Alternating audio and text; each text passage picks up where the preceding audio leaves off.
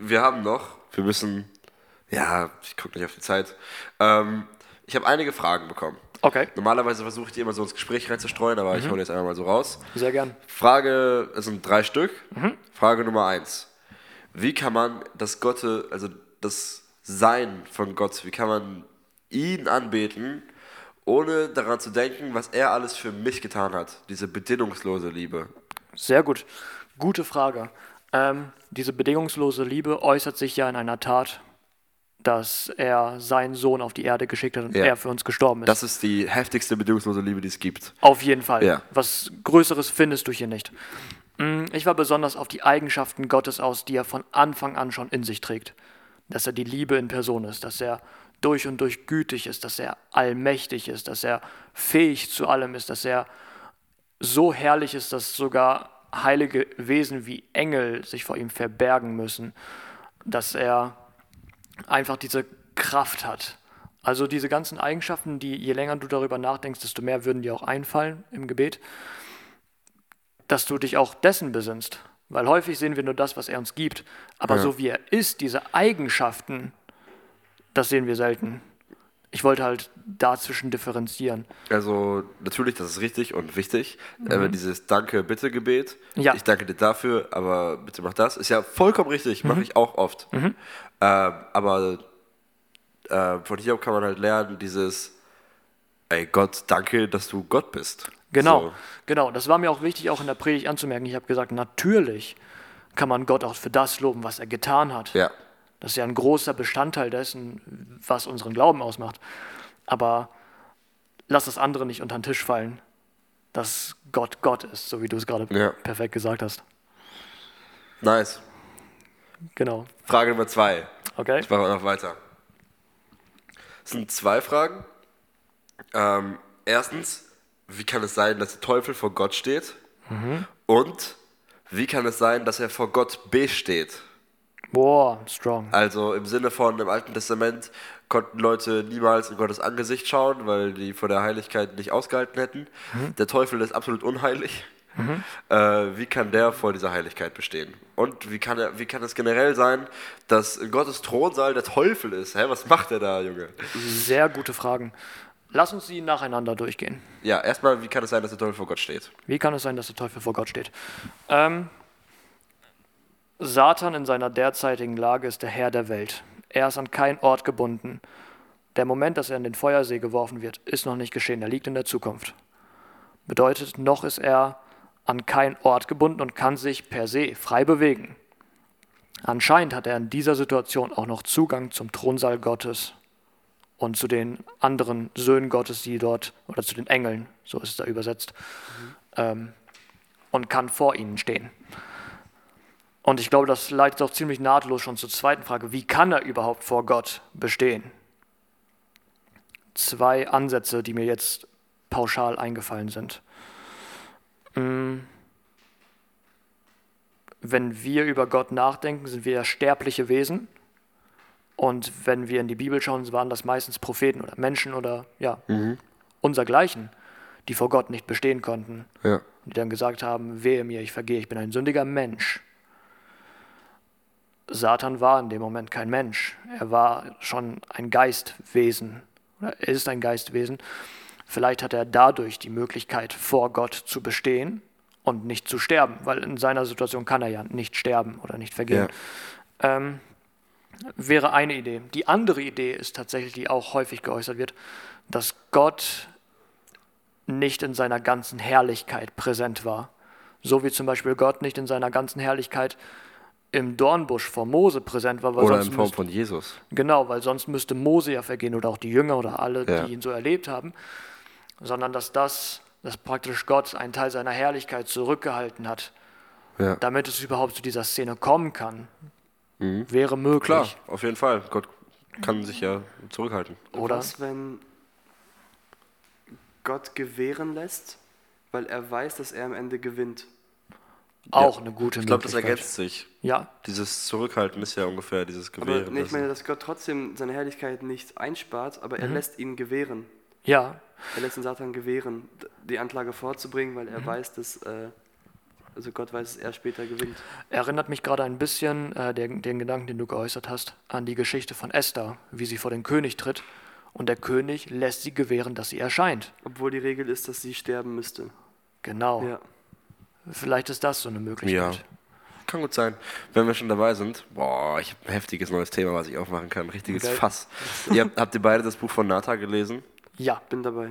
Ähm, vielleicht spoiler ich dich jetzt.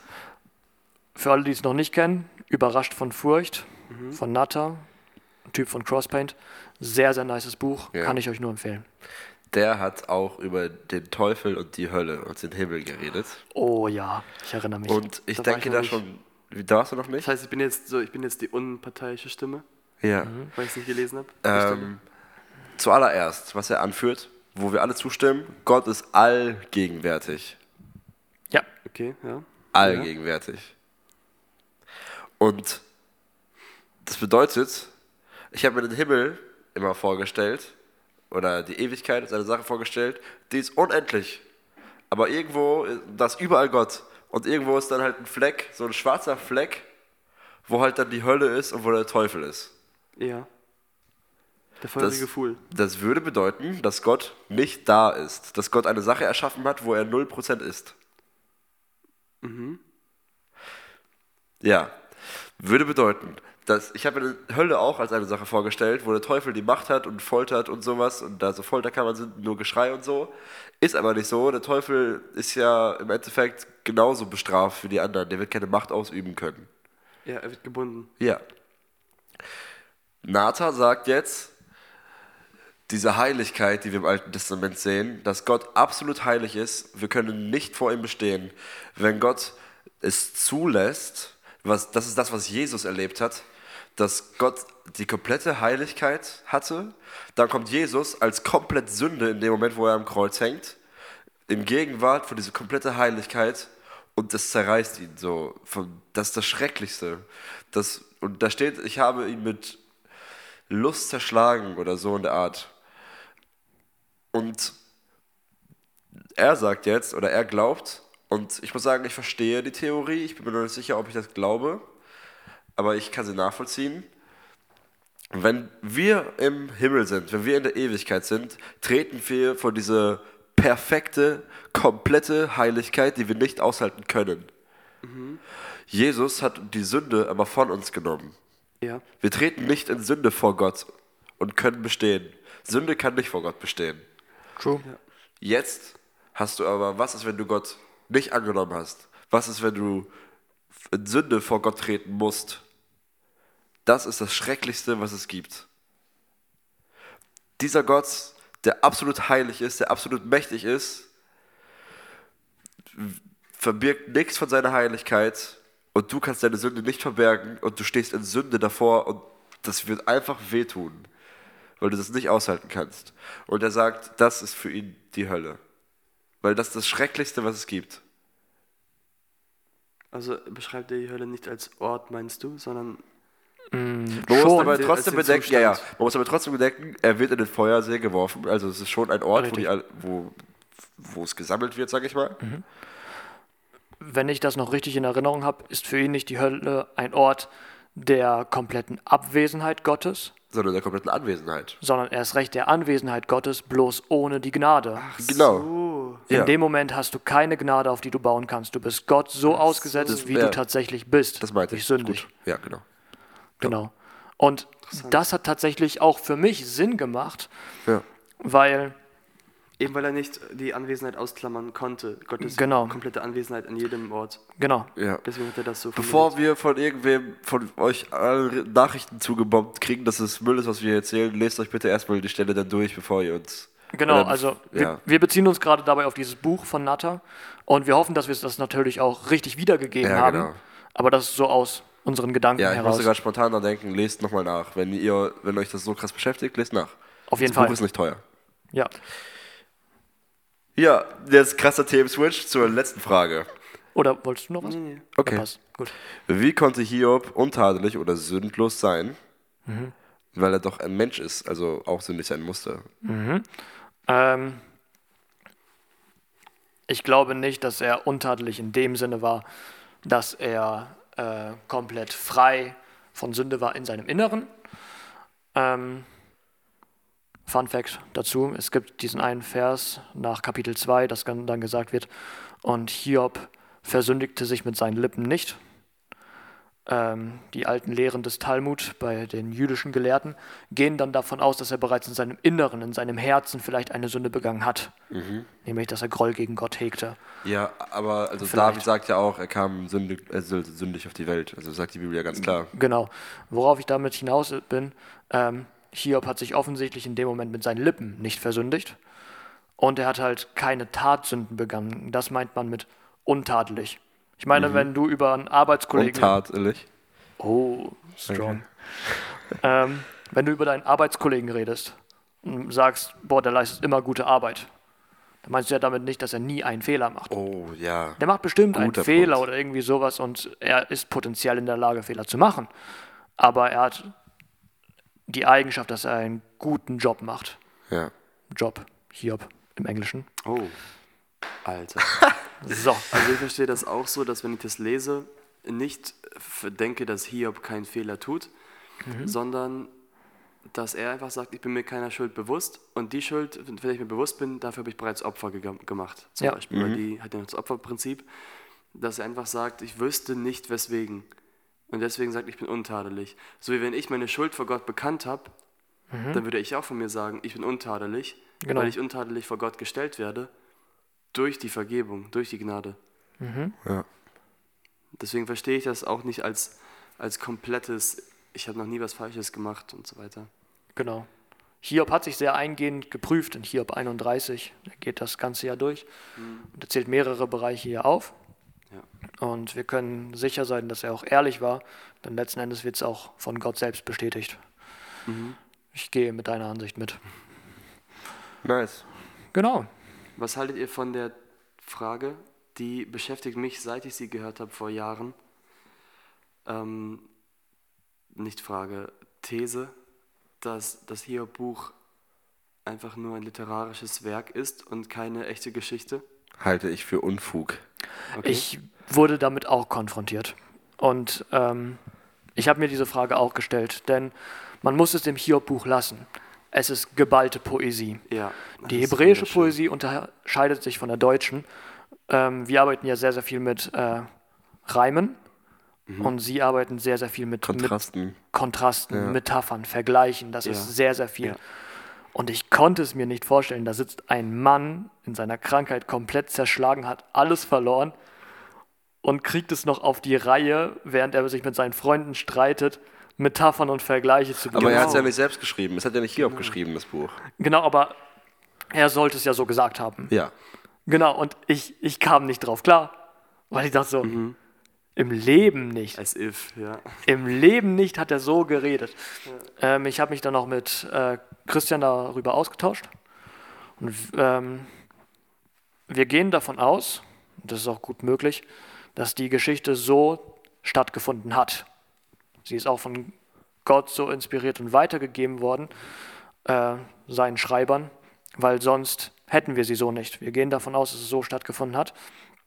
Ähm, und was diese Poesie angeht, kann man vermutlich davon ausgehen, dass Dialoge so stattgefunden haben.